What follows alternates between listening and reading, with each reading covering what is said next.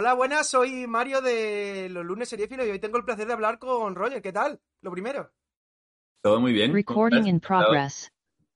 Bueno, hoy estará ya nervioso porque, bueno, estrenas dentro de nada el día 28 de Fanático, que sería que diriges. Sí, estrenamos el... 28, ¿no? O el 29, el 29 de julio, efectivamente. 29. Sí, el 29 estará en Netflix. Es em, una serie que hemos hecho eh, con un formato diferente, una manera diferente de, rodarlo también. Eh, estamos muy contentos y tenemos muchas ganas de ver cómo lo recibe la gente. Hablando como, como guionista y director, e incluso también incluso yo creo también de como creador, ¿está España en un buen momento, en un buen momento de apostar por este tipo de, de ficciones diferentes? Por así decirlo. Mm, a ver, lo bueno que tenemos es que mm, desde aquí están saliendo muchos proyectos que en, plataformas diferentes están funcionando a nivel internacional. Entonces, eso mm, nos da mucho crédito. Eso yo creo que es lo que, lo que está viendo el, público y, sobre todo en Netflix están dando cuenta que realmente proyectos que salen desde aquí, que no tienen los presupuestos que tienen en Estados Unidos, digamos, están eh, compitiendo en, listas internacionales con, con proyectos muy grandes. Entonces, yo creo que eso al final lo que nos permite es, pues eso, jugar en las ligas grandes, ¿no? Y eso es bueno, es bueno para todos, vaya. Siempre se ha dicho, no sé si es verdad, que aquí en España somos muy creativos porque tenemos menos presupuesto, como te he dicho, que otros lados, pero sacamos ficciones muy buenas. Bueno, se están empezando a hacer cosas, mm, como te decía, con un nivel muy alto, con un nivel de actuación, de, historias, de, factura, eh, que están muy, muy, muy bien y que creo que no tienen nada de envidiar a a otros a otros proyectos que se están haciendo pues en Estados Unidos, en Inglaterra, en Francia, en Alemania, que normalmente tienen unos presupuestos un poco más elevados. No siempre, ¿eh? pero mm, digamos que cada vez más la cosa se está, se está equilibrando y eso yo creo que es bueno para lo que te digo, para la industria y para, y para el espectador, porque también está viendo que, al final los productos de aquí mm, se, ven, se ven mucho fuera también. y yo creo que también porque seréis como fanáticos que son bastante especiales, creo que también se ahora hay muchísimo más apoyo a los creadores, a, los guionistas en este tipo, en apoyar este tipo de historias, ¿no? Como fanático.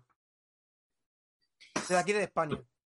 Fanático es el, tema es que Fanático mm, llegó a, Netflix por una propuesta de tres chavales muy muy jóvenes de 25 años que, propusieron una idea de hacer una serie sobre la, sobre la industria de la música y sobre sobre, en concreto sobre, sobre la música urbana y sobre el trap. Y presentaron una, una idea eh, que a Netflix les gustó mucho y querían hacerla en un formato diferente. Entonces, eh, a mí me llegaron unos guiones, yo estuve eh, leyendo estos guiones y estuvimos dándole vueltas a cómo hacer esto para que fuera muy real. Yo lo que vi cuando leí estos guiones es que realmente lo que, lo que era importante es que los chavales que salían en esta serie tenían que ser muy de verdad, porque hay que tener mucha calle para que me entiendas, ¿no? Yo estaba muy obsesionado en que realmente toda la historia gira en torno a, Lázaro, que es el, personaje protagonista que lo interpreta eh, Lorenzo Ferro, que es un actor argentino, al cual yo personalmente contacté porque yo quería que fuera él quien, quien hiciera este personaje. Además de que, de que es muy buen actor, ya lo había visto en El Ángel, lo había visto en, en El Marginal y otros proyectos que había hecho. Em, yo creo que, lo importante era que necesitábamos un actor que supiera rapear, porque en realidad tiene que hacer de, Lázaro y tiene que hacer del rapero también, del cantante que, que, muere al principio, que no es un spoiler, vaya, que muere al principio de la serie. Está en la sinopsis. Exacto, que está en la sinopsis. Entonces, lo importante era que, que, encontráramos un actor que pudiera rapear y no al revés. Para mí, me habían ofrecido muchos raperos, cantantes, gente de la música que quería actuar. Y yo insistí en que si la serie se aguantaba en un chaval y teníamos que estar todo el rato con él, yo lo que quería era alguien que pudiera demostrar ah, sus, dotes de interpretación y además encontrarle el, el Entonces, todo tenía las dos cosas. Él tiene su, su proyecto musical y aparte es actor. Además, yo creo que la serie llega en un momento, porque estoy un poco metido en el mundillo ese, de de que hay un auge de la música de rap, del freestyle, del trap, ¿no? Llega, yo creo que en un buen momento esta serie. Sí, sí, de hecho no sabía, creo que se ha hecho algunas cositas en Francia, se ha hecho algunas cositas en Argentina. sí. Claro, pero en España creo que no se había tocado el tema y, yo también que, yo tengo cuarenta y pico, pero yo escucho rap y hip hop desde que tengo 16 años.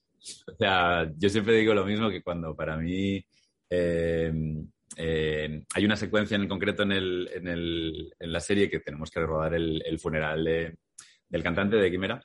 Y yo siempre puse como referencia los funerales que yo tenía grabados en mi memoria de cuando murieron Tupac y, y Notorious B.I.G cuando murieron yo, yo era relativamente pequeño, pero me acuerdo perfectamente de, de esos momentos como de, de afectación personal. ¿sabes?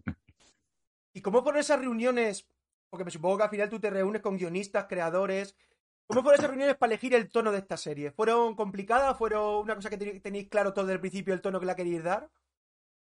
Eh, fue una apuesta en realidad, porque, como te digo, Netflix nos, nos compró enseguida la idea nos dijo que podíamos hacer lo que queríamos y, fue una apuesta en el sentido de que, de que realmente cuando nos reunimos con el equipo, tanto de guion como de dirección de foto, como de dirección artística y tal, yo les dije que, que teníamos que ir hacer una serie que fuera muy, muy, muy uh, hacia la verdad y hacia encontrar eh, todas estas relaciones que hay con, el, con, el, con la parte casi documental, digamos. No es un documental, es una serie de ficción, pero estamos jugando todo el rato con códigos y con elementos que te, que te llevan a ver cosas que son muy reales y, y, y, a encontrar, pues los chavales que encontramos que hacen de, de, de amigos de Lázaro también tienen relación con la música, algunos eh, también eh, tienen sus bandas y cantan en, en, en hacen cosas con, haciendo música urbana y, y, al mismo tiempo pues querían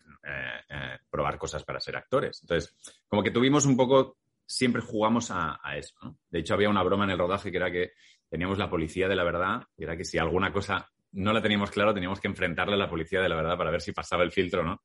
si algunas cosas no la, no la, pasaban. O sea, que lo que no pasaba el filtro se quedaba fuera. Sí, pero que hablamos de. O sea, tú estabas hablando un poco de lenguajes y códigos, pero luego yo te quería preguntar un poco. Y la serie se adapta un poco también al lenguaje de, de, estas nuevas generaciones, ¿no? O va enfocada a ella, aunque al final es una, una, serie que se puede, que puede ver cualquier público. Pero es cierto que a lo mejor el lenguaje va un poco más enfocado a ellos, ¿no? Bueno, el lenguaje al final es lo que te digo, o sea, el lenguaje se establece a través de cómo quieres contar la historia. Y la historia la queríamos contar eh, lo más eh, eh, real posible y lo más in your face, ¿no? Como dijéramos, y, sí, como para dejarla uh, clara a, al espectador. Estilo que yo siempre digo lo mismo, está inventado desde los años ya, ya. 60 o 70, o sea, Casavetes rodaba así.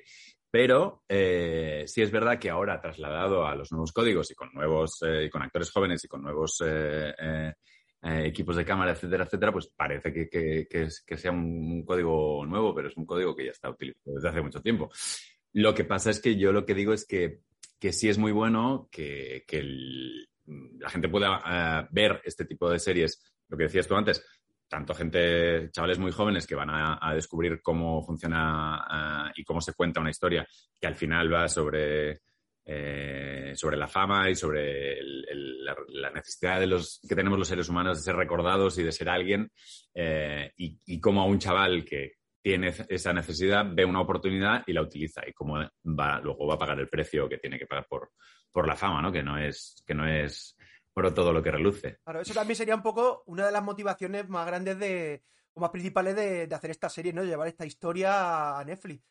Fama y también un poco la dependencia de las redes sociales de actual, ¿no?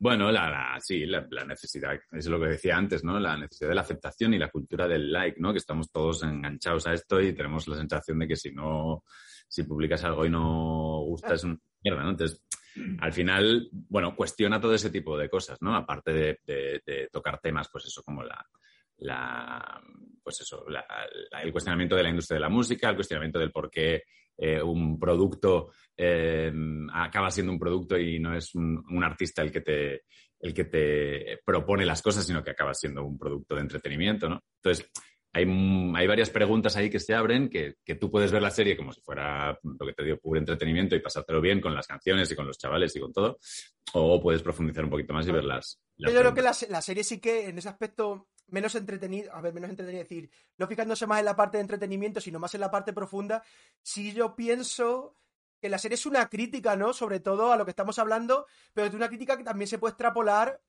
al mundo de audiovisual o cultural generalmente, que ahora parece que es más eh, el like que la, que la propia calidad de la obra. Sí, está bien visto. Claro, claro. Yo cuando empecé a hacer el proyecto enseguida leí entre líneas cosas y pensé que, bueno, que se podía dar un, un, pues eso, un mensaje para que al menos la gente, los chavales sobre todo, se pregunten si realmente lo que les están vendiendo es lo que ellos quieren o simplemente son productos, ¿no? Lo que te decía. Eso es interesante. Al final, lo bueno es que la gente piense por sí misma. ¿no? Total. Y te decir, eh, eh, ya hablando de la parte de, dirección, ¿qué toque personal has querido dar tú a esta serie comparada con otras cosas que has hecho en dirección? Pues sí, lo que te decía, eh, sobre todo para mí era muy importante el trabajo con, los actores, con, Lorenzo y con el resto de, chavales, porque y también con los actores adultos, pero porque le queríamos dar lo que te decía, este, este, este sello de, verdad y de realidad. Entonces, yo normalmente ya vengo trabajando así y tengo un estilo como que, ya desde mis primeras pelis lo probaba, que es que nos basamos mucho en el guion, trabajamos el guion y decimos todas las frases que salen en el guion, pero luego siempre al final de cada bloque hago una toma como más libre, más eh, improvisada y de ahí saco muchas cosas que luego puedo utilizar en montaje. Entonces, eh, en este caso aquí jugábamos mucho a eso también, a que los chavales pudieran ser ellos mismos y encontrar cosas de, de ellos en los personajes, ¿no?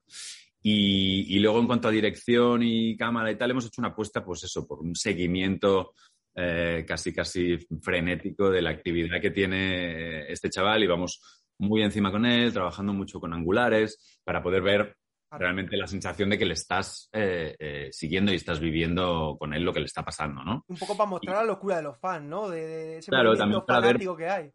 Claro, para ver también que realmente depende de, desde dónde estés, de qué lado estés, si estás en el lado de encima del escenario o el lado de debajo, eh, la diferencia es, abismal, ¿no? Pero entonces sí que es interesante la manera de, contar, ¿no? Y es lo que te decía. Para mí la apuesta fue esta y siempre fuimos a, una, tanto lo que te digo, con el director de foto, con Isaac Vila, como con el equipo de dirección de arte. Yo creo que, pasa pocas veces que todos mm, coincidimos en que la, manera de contar era esta y fue, fue, salió bien, ¿vale? Y eh, la serie habla de, ídolos, de un poco de perder la cabeza por tus ídolos. ¿Tú, de joven adolescente, has tenido algún ídolo, ya sea musical, audiovisual, que, por el que hayas perdido un poquito la cabeza o te hayas obsesionado mejor? No soy muy mitómano, la verdad, ¿eh? Yo tampoco, ¿eh? Pero bueno. No, pues sí que sí que lo que te digo, sí, escuchaba rap y hip hop con, con 16 años y sí veía sí fui a conciertos, me acuerdo del primer concierto que estuve de Public Enemy, imagínate, si hace tiempo, pero, pero, pero no soy muy mitómano. De verdad que cuando he estado, que he estado y he conocido a gente muy famosa, mm, al final te tomas una copa con ellos en una barra y son gente normal, o sea que tampoco no...